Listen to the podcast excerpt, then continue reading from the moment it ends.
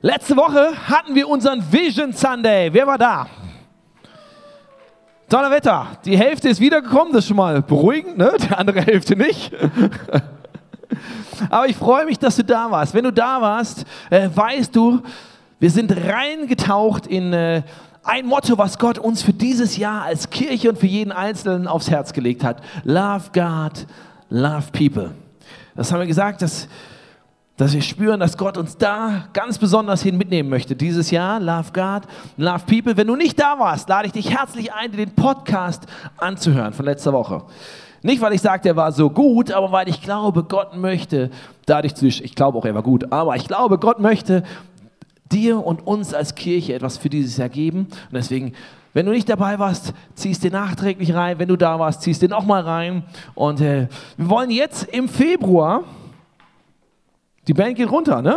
Fantastisch. Meine Frau guckt mich ganz begeistert an. Sie freut sich an der Band, ne? Oh, darf ich, ich mache den Witz jetzt. Darf ich den Witz machen? Ah, ja.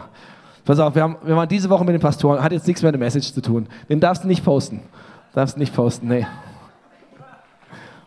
Wir waren die Woche mit, den, mit, den, mit, den, äh, mit verschiedenen Pastoren aus dem Movement weg und haben in, in unsere Ehen investiert, weil wir sagen, hey, eine der größten Fallstricke für Leiter in Kirchen ist, wenn in der Ehe was in die Hose geht, wenn da Uneinigkeit reinkommt. Wenn Leute fremdgehen und so weiter. Hast du vielleicht auch schon ein Beispiel gehört? Und äh, der Ari aus Holland sagte dann zu mir, ich dachte, das stimmt, den Witz muss ich mitnehmen, weil der stimmt auch für mich. Du, ich habe da kein Problem mit. Ich schlafe ganz ungeniert mit meiner Worship-Leiterin. Habe ich gedacht, stimmt, ich auch. Die Hälfte von euch ist jetzt geschockt, die andere Hälfte versteht es nicht. Ihr könnt hinterher zum Face-to-Face -face gehen, für euch beten lassen. Meine Frau ist die Worship-Leiterin, Mensch. Gut, hatte nichts mit dem Thema zu tun. Vielleicht mit Love People, aber Fokus. Wir sind reingegangen in diese, äh, in diese Jahresvision. Und äh, wir wollen im Februar in den nächsten Wochen gemeinsam entdecken, wie können wir das praktisch umsetzen. Gott lieben, Menschen lieben, wie kann das aussehen? Was kann es in unserem Leben für Auswirkungen haben? Und äh, wir haben diese Serie jetzt, die jetzt kommt, Grow in Love genannt. Und jetzt denkst ach, schon wieder so ein Anglizismus und was heißt das überhaupt? Es gibt leider äh, kein deutsches Wortspiel, was da so gut funktioniert wie das Englische. Weil Growing, so abgekürzt, kann zum einen Growing, also wachsende Liebe heißen, aber du kannst auch lesen als Grow in, wachsen in Liebe. Und deswegen heißt so die Serie, weil wir in Liebe wachsen wollen und weil wir erleben wollen, wie Liebe in uns, äh, aus uns heraus wächst und unser Umfeld verändert. Und deswegen werden die ganzen Message-Titel auch dieses Wortspiel beinhalten. Ne? Heute ist Seeking Love, also in Liebe suchen und suchende Liebe. Und was damit auf sich hat, wollen wir gleich entdecken. Und äh, ich möchte dir von meinem Lieblingsspiel meiner Tochter momentan erzählen. Ihr Lieblingsspiel momentan ist Verstecken. Verstecken hast du als Kind bestimmt mal gespielt. Das heißt, du suchst dir irgendwo einen Ort, sagst, ich bin weg, der andere muss dich finden und äh, das Ziel ist, nicht gefunden zu werden. Das hat sie noch nicht so ganz verstanden. Weil wenn sie sich versteckt und ich sage, oh, wo ist denn die Simea? Dann dauert es ungefähr eine Sekunde, bis sie aus dem Schrank hervorspringt und sagt, hier! Und ich finde das ganz süß. Und es hat mir gezeigt, warum sie dieses Spiel spielt. Weil sie spielt dieses Spiel nicht mit mir, weil sie vor mir davonrennen will, sondern weil sie mit mir Zeit haben will, weil sie meine Aufmerksamkeit haben möchte, weil sie möchte, dass wir gemeinsam etwas tun. Nicht, weil sie sich vor mir versteckt. Und genau das ist ein Aspekt, wo ich dachte, hey, das betrifft auch unsere Liebe zu Gott und nicht nur zu Gott, auch zu Menschen. Das ein Aspekt von Liebe ist, dass ich Zeit miteinander habe, Zeit miteinander verbringe, dass ich Aufmerksamkeit beieinander habe, bei dem anderen habe.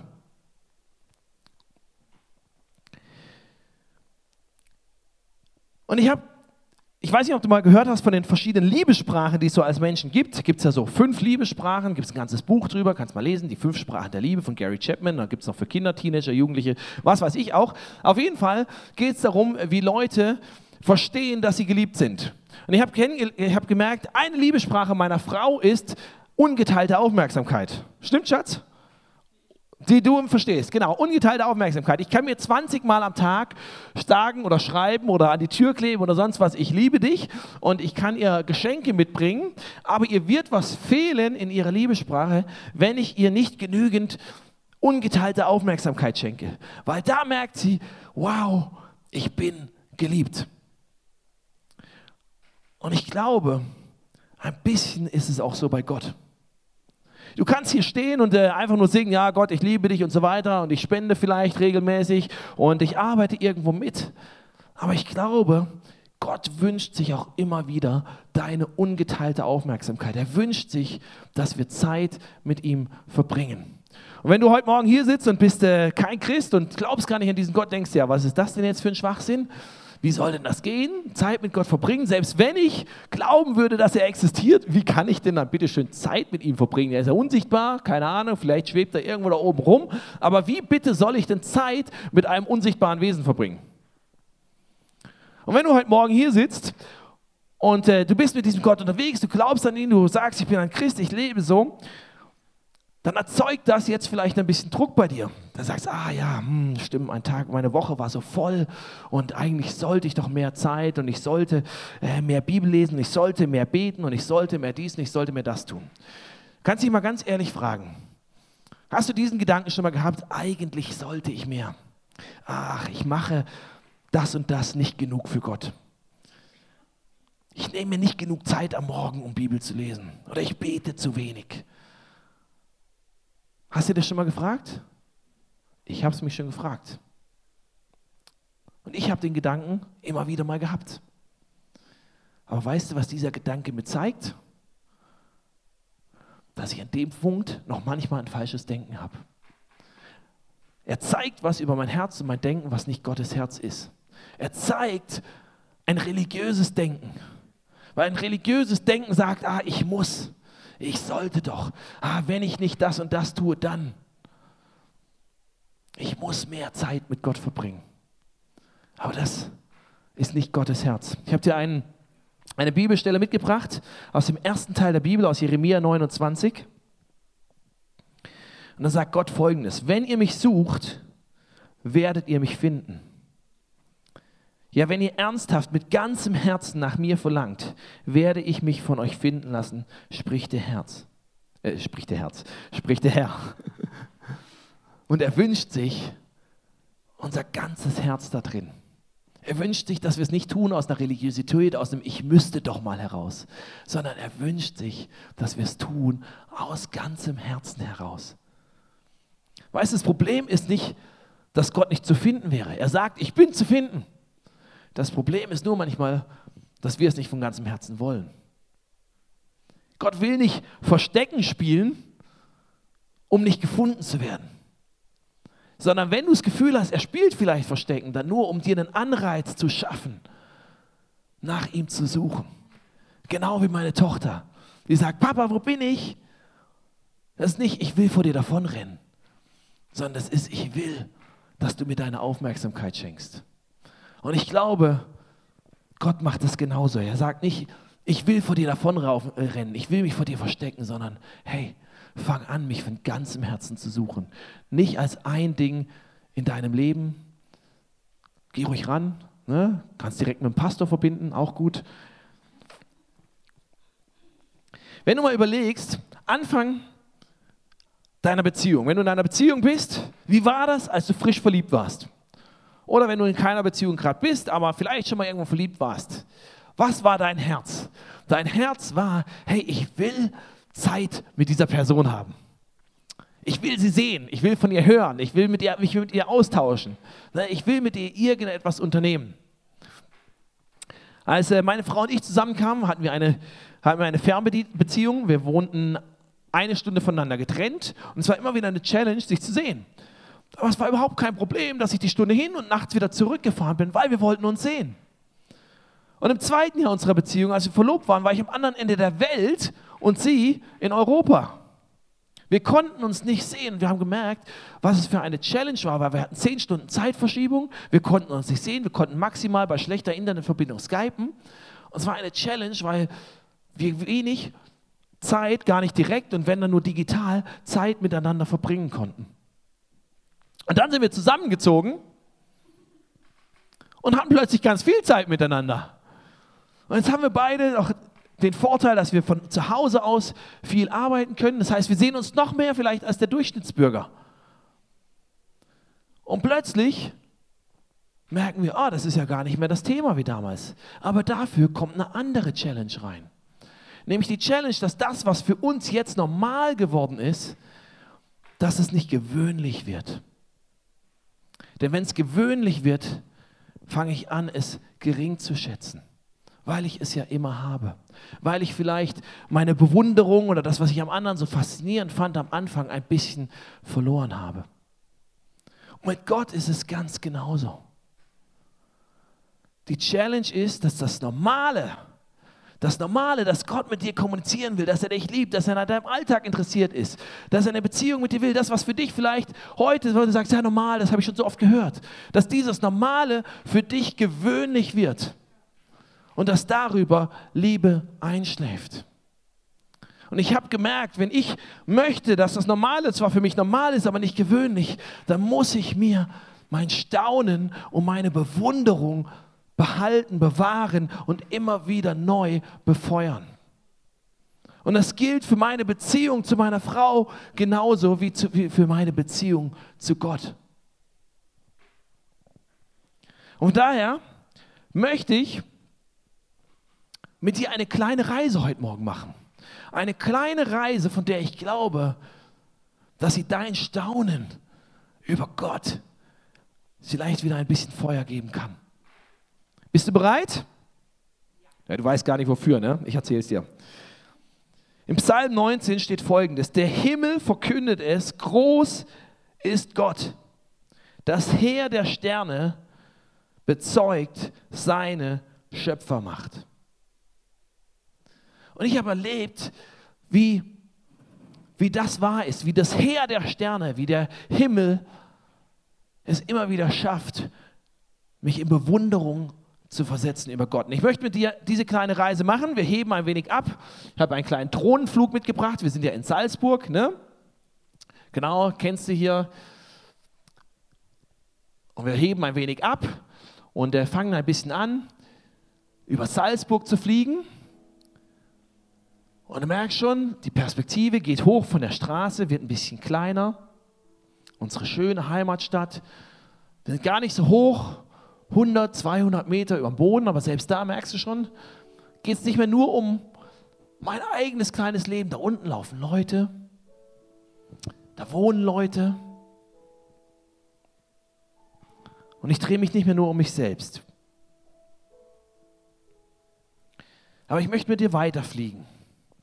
Habe ich das vor ein paar Jahren mitge mitgekriegt? Der Felix Baumgartner, 39 Kilometer Höhe, von da runtergesprungen. Ich dachte, yes, ich will überhaupt schon mal einen Fallschirmsprung machen, aber 39 Kilometer, das muss geil sein, wenn du die Erdkrümmung siehst und alles. Aber ich möchte mit dir weiterfliegen. Ich möchte mit dir weiterfliegen auf etwa 100 bis 400 Kilometer Höhe. Und da sieht da, wo wir leben, ungefähr so aus. Das ist jetzt bei Nacht. Vielleicht können wir das Licht ein bisschen runter machen. Genau das, was du siehst, sind die Lichter von den Städten. Ja, wir sind irgendwo. Ich habe wieder das Problem, ich habe keinen Laserpointer. Du weißt schon, wo wir sind. Wenn du es nicht weißt, macht nichts. Geografie ist vorbei. Musst du nicht mehr benennen können. Aber wir leben da, ziemlich in der Mitte vom Bild. Das ist unser schönes Europa. Aber lass uns weiterfliegen, noch ein bisschen weiter abheben. Und wenn wir noch ein bisschen weiter rausfliegen, sieht das so aus. Das ist jetzt zwar nicht mehr Europa, aber das ist unser schöner Heimatplanet. Und du merkst, selbst wenn du dir jetzt Mühe gibst, fürs Foto nicht zu lächeln, was da gemacht wurde, es wird schon schwierig, das zu erkennen. Das ist unser Heimatplanet, die Erde. Und dann fliegen wir noch ein bisschen weiter fliegen bis zum Mond. Das ist eines der bekanntesten Bilder des letzten Jahrhunderts, genannt Earthrise, also Erdaufgang, was die Apollo 8 Mission damals gemacht hat und äh, die Welt in große Staunen versetzt hat, weil es ihnen gezeigt hat, hey, unsere Welt und unsere Probleme, die wir haben, sind vielleicht gar nicht so groß. sondern wenn ich die Perspektive ein bisschen hebe, wird es kleiner. Und Neil Armstrong war der erste Mensch auf dem Mond und er hat Folgendes gesagt, mit ungefähr dieser Perspektive, die wir gerade gesehen haben. Plötzlich wurde ich mir klar, dass diese winzige Erbse blau und wunderschön die Erde war. Ich hielt meinen Daumen hoch, schloss ein Auge und verdeckte damit den Planeten Erde. Aber ich fühlte mich nicht wie ein Riese, sondern ich fühlte mich sehr, sehr klein. Weil er plötzlich verstand, hey, ich bin nur ein winziger Punkt auf diesem Planeten. Und ich möchte nicht, dass du dich heute Morgen klein fühlst, sondern ich will dir zeigen, dass du klein bist. Und das ist nichts Schlechtes. Das, was Neil Armstrong da gesagt hat, steht schon in der Bibel in Psalm 8. Ich blicke zum Himmel und sehe, was deine Hände Gott erschaffen haben, den Mond und die Sterne, allen hast du ihren Platz zugewiesen. Was ist da schon der Mensch, dass du an ihn denkst? Wie klein und unbedeutend ist er und doch kümmerst du dich um ihn. Das ist wunderbar. Ich darf mich, ich muss mich nicht klein fühlen im Sinne von Wert, aber ich darf erkennen, hey, mein Leben ist klein im Vergleich zu Gott. Was Neil Armstrong damals noch nicht genau gesehen hat und noch nicht die tollen Aufnahmen hatte, wie wir jetzt mit Hubble-Teleskop und all diesen wunderbaren technischen Erneuerungen, ist die Reise, die wir jetzt weitermachen. Das nächste Bild, was ich dir mitgebracht habe, ist unser Sonnensystem. Auch da kann man vielleicht ein bisschen wieder dunkler machen, ne? dann sieht man das schön. Und du siehst, gerade war die Erde vielleicht noch eine Erbse, aber hier wird es schon schwierig, sie zu erkennen. Und du merkst, was ist die Erde im Vergleich zu diesem riesigen Feuerball zur Sonne, die 109 Mal größer ist als der Planet, auf dem wir leben.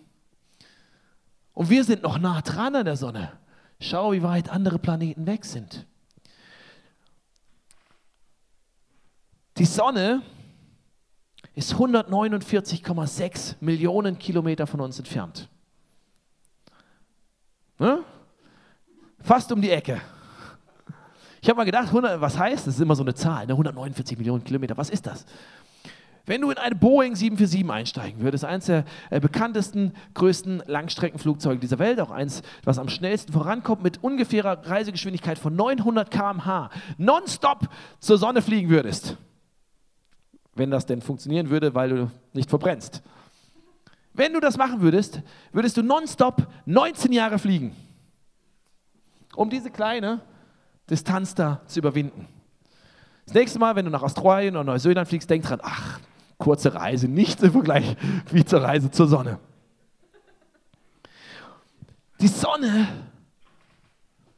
hat mit ihrer Energie von einer Sekunde, muss ich gucken, dass ich es richtig sage, mit ihrer Energie von einer Sekunde deckt sie sieben Millionen Jahre Energiebedarf der Vereinigten Staaten ab. Und das, was du da siehst auf dem Bild, das ist nur das, was wir kennen wo Wissenschaftler sagen, das können, das können wir irgendwie untersuchen, greifen, fassen. Aber was wir, was wir wissen, sind maximal 25 Prozent, was da ist. 75 Prozent haben wir doch gar keine Ahnung, was das ist und wie das funktioniert. Und es gibt andere Wissenschaftler, die sagen, wir wissen nur 4 Prozent.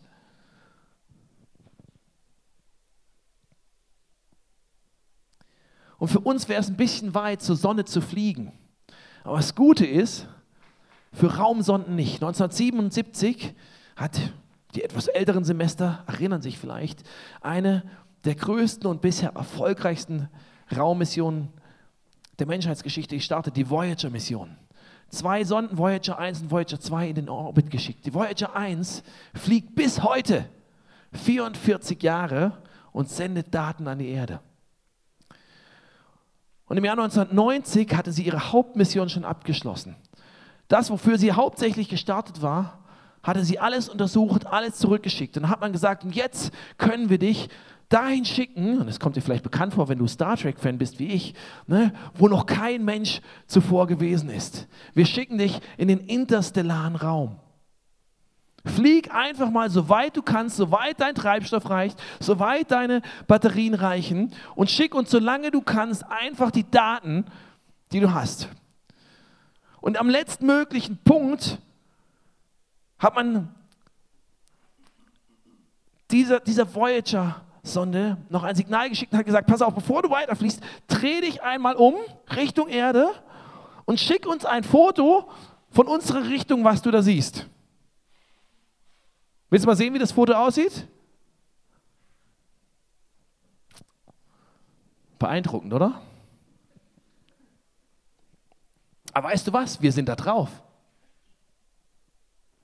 Weißt du wo? Da oben. Das ist die Erde. Auch das, eines der bekanntesten Bilder des letzten Jahrhunderts, genannt Blue Pale Dot. Kleiner, hellblauer Punkt. Das sind wir. Unsere Erde aus einer Entfernung von inzwischen sechs bis sieben Milliarden Kilometern aufgenommen.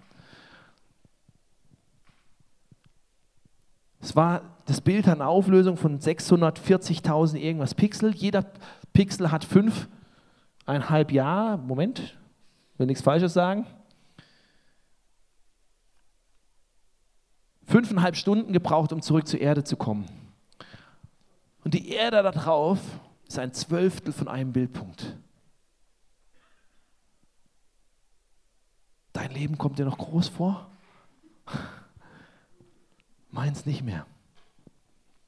Aber wir fliegen noch weiter. Die Sonne ist inzwischen 21 Milliarden Kilometer weg, aber ähm, Fotos können wir sie nicht mehr machen lassen. Aber wir können mit verschiedenen Weltraumteleskopen, mit Weltraumstationen und so weiter können wir tiefer in das Universum reinschauen. Aber dazu müssen wir jetzt von Milliarden Kilometer umschalten auf Lichtjahre, damit wir noch Entfernung benennen können.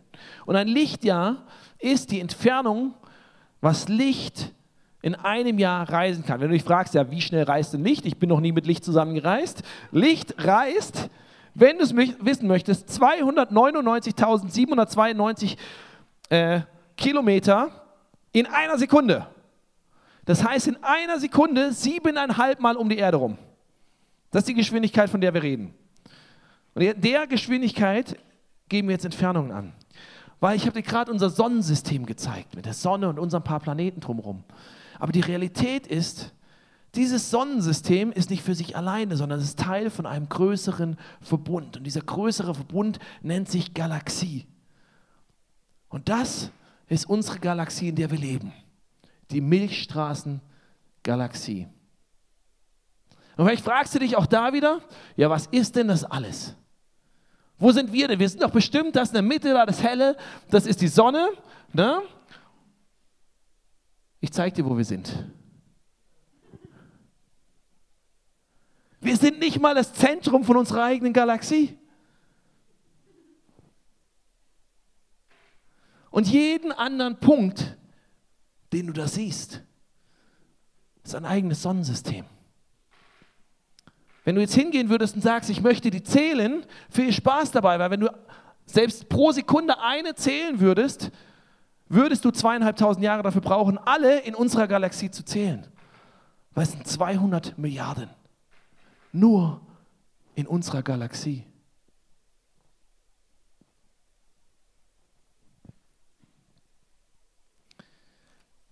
Wenn du von da oben bis da unten reisen möchtest, bräuchtest du 100.000 Lichtjahre.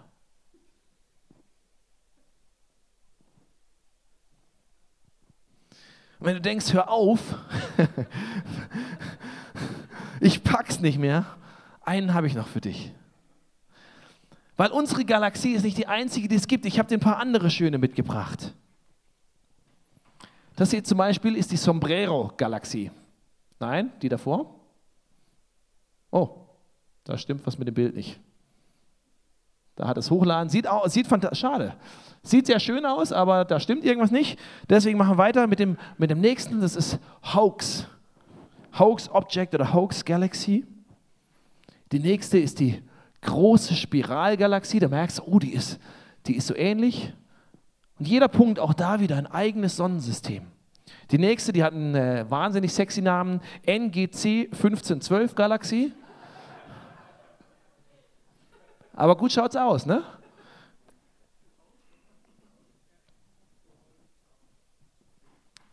Viele Galaxien neben uns. Unsere ist wiederum nur eine von Milliarden anderen, die es gibt. Und ich habe dir ein letztes Bild mitgebracht. Dieses Bild, denkst du, oh ja, kenne ich, ist der Nachthimmel. Nee, dieses Bild ist zusammengesetzt aus ganz, ganz vielen einzelnen Aufnahmen, die wir mit, äh, mit der besten Technik, die uns zur Verfügung steht, gemacht haben. Dieses Bild ist ein winziger Ausschnitt vom Universum, wie wir es kennen. Ein winziger Ausschnitt. Aber jeder einzelne Punkt, den du darauf siehst, ist eine eigene Galaxie. Und manche siehst du vielleicht etwas größer und andere sind nur winzige Punkte, aber es ist eine eigene Galaxie mit wiederum Milliarden eigenen Sonnensystemen und Sternen äh, und, und Planeten drin.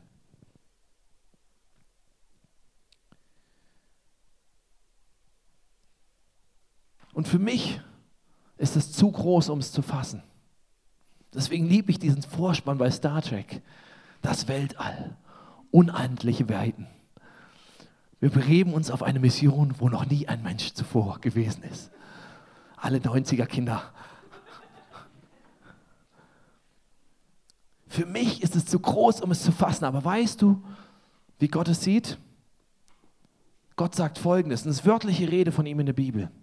Er sagt, wer hat denn das Meer mit seiner Hand gemessen und das Maß des Himmels mit seiner Handspanne festgesetzt? Gott sagt da, wo es dir das Gehirn wegbläst, wo du sagst, hör auf, ich pack es nicht mehr. Das sind Dimensionen, die ich mir nicht vorstellen kann. Da sagt Gott, weißt du, das habe ich in meiner Hand.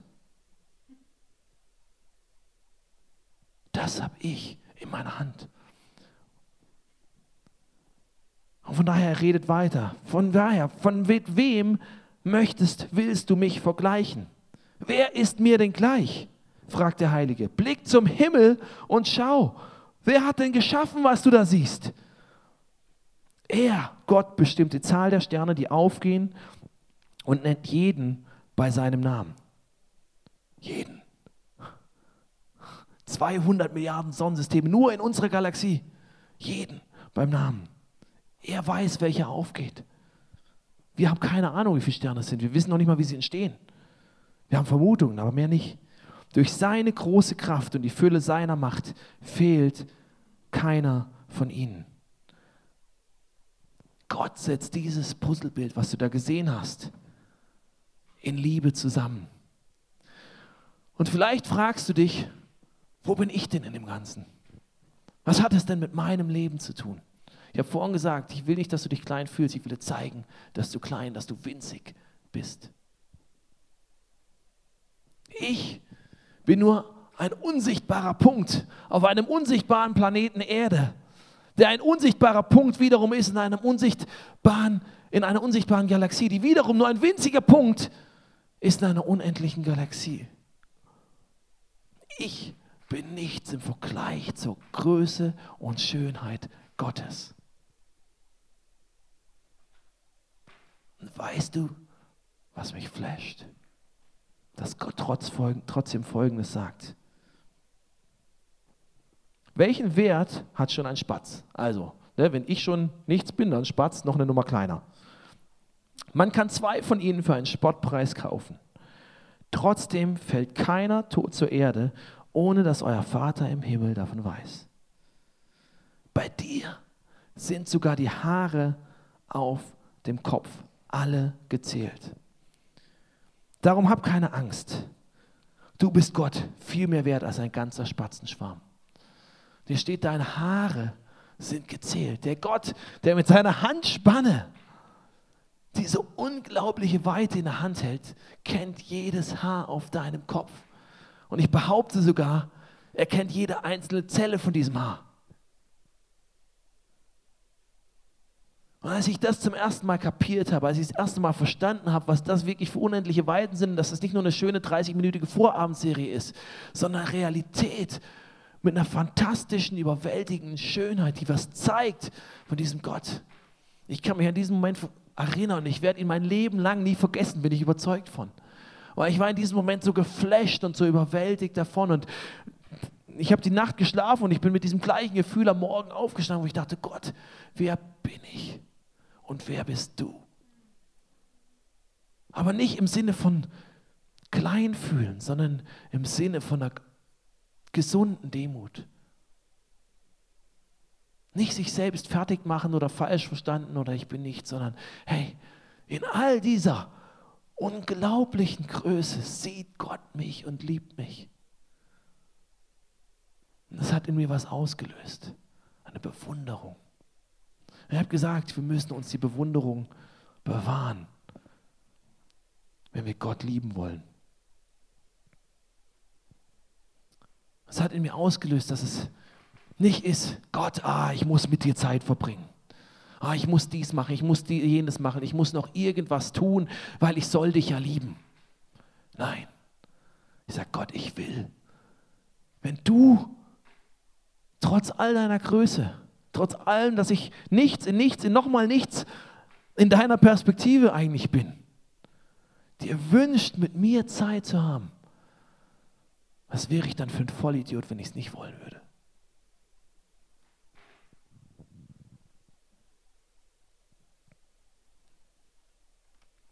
Meine Tochter muss nicht mit mir Zeit verbringen.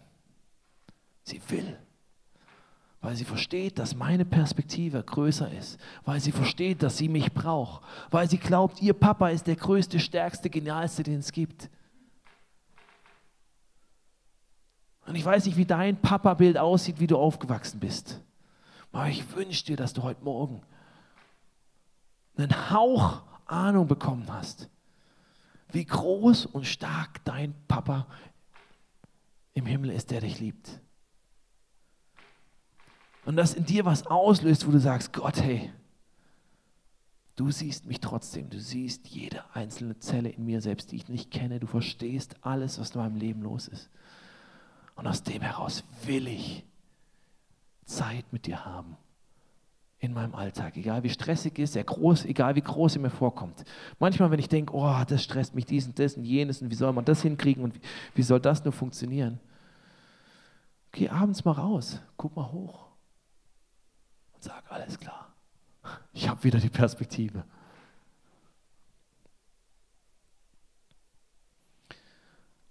Und während die Band auf die Bühne kommt, möchte ich einladen, aufzustehen mit mir.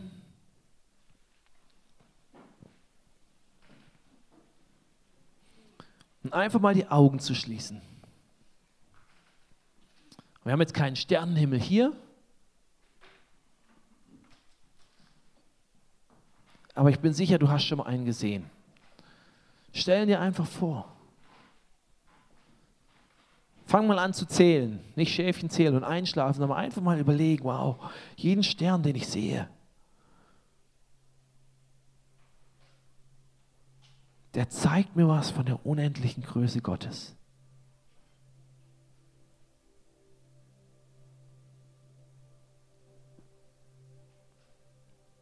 Stell es dir einfach mal vor. Und dann fang vielleicht an, in deinem Herzen zu sagen, Gott, das überfordert mich. Mich überfordert es, vielleicht dich nicht. Die Perspektive, die Unendlichkeit, die da drin steckt, die Dimensionen, das packt mein kleines Gehirn nicht. Aber mein Herz fängt an, deine Größe wahrzunehmen.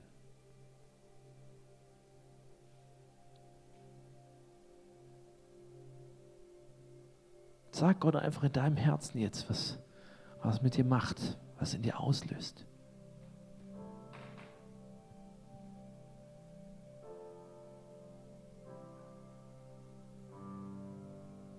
Vielleicht bist du heute Morgen hier. Du sagst, okay, ich habe heute was wahrgenommen, was ich davor noch nicht erlebt habe. Ich habe wahrgenommen, dass da wirklich jemand zu sein scheint.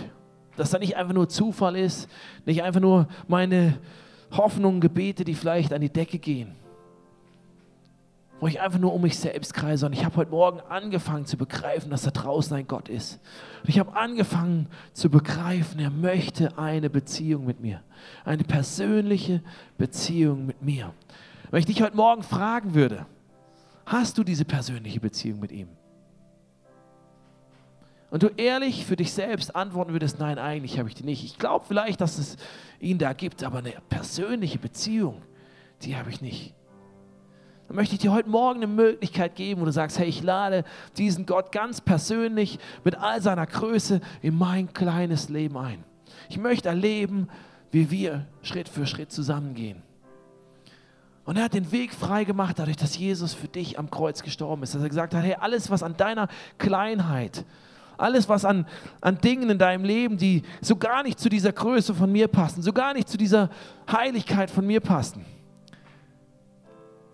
die habe ich aus dem Weg geräumt, indem ich als Jesus auf die Erde gekommen bin, am Kreuz gestorben bin, damit all das keinen Platz hat in deinem Leben, sondern wir wieder Beziehung haben können. Und während alle anderen Augen noch geschlossen sind, nur ich schaue in unser Gebetsteam, damit wir wissen, mit wem wir beten, möchten wir dir jetzt eine Möglichkeit geben, mit uns ein Gebet zu sprechen, ein ganz einfaches Gebet, wo du sagst, hey Gott, komm in deiner Größe in mein kleines Leben rein. Ich wünsche mir eine persönliche Beziehung zu dir. Und wenn du das noch nie gemacht hast oder warst lange von Gott weg, hast gemerkt, eigentlich habe ich mein eigenes Leben geführt, aber heute möchte ich ihn bewusst wieder einladen. Gib mir doch einfach ein kurzes, kleines Handzeichen. Nur kannst du halb hoch deine Hand oder wenn du mutig bist, kannst du ganz hoch machen, einfach damit ich weiß, mit wem ich bete. Danke.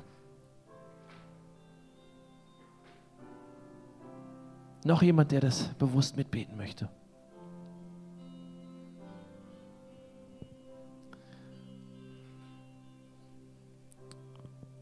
Und ich werde dir laut einen Satz vorbeten und wir beten ihn alle laut mit. Gott, du bist überwältigend groß. Ich kann dich nicht begreifen.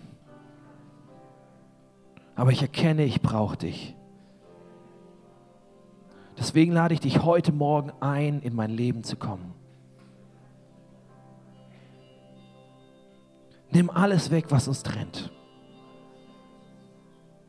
Schenk mir einen neuen, frischen Start mit dir. Danke, dass du in deiner Größe dir nicht zu schade warst, in mein kleines Leben zu kommen. Lass mich für den Rest meines Lebens mit Bewunderung und dir an meiner Seite leben. Amen. Hey, lass uns den Leuten, die das bewusst zum ersten Mal gebetet haben, einen Applaus geben. Weil ich glaube, das ist eine eine Hammer-Entscheidung.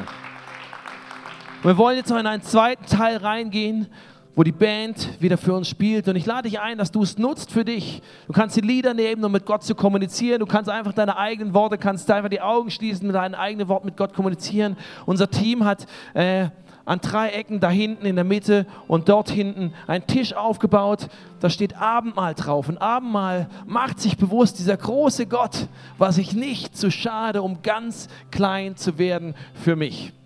Und wenn du das für dich erlebt hast, wenn du das für dich glaubst, bist du herzlich eingeladen, jetzt in der nächsten Zeit hinzukommen, dieses Abendmahl zu nehmen, dich daran zu erinnern, Gott Jesus, du hast dein Blut für mich vergossen, du hast deinen Körper für mich gebrochen, damit wir in Beziehung leben können.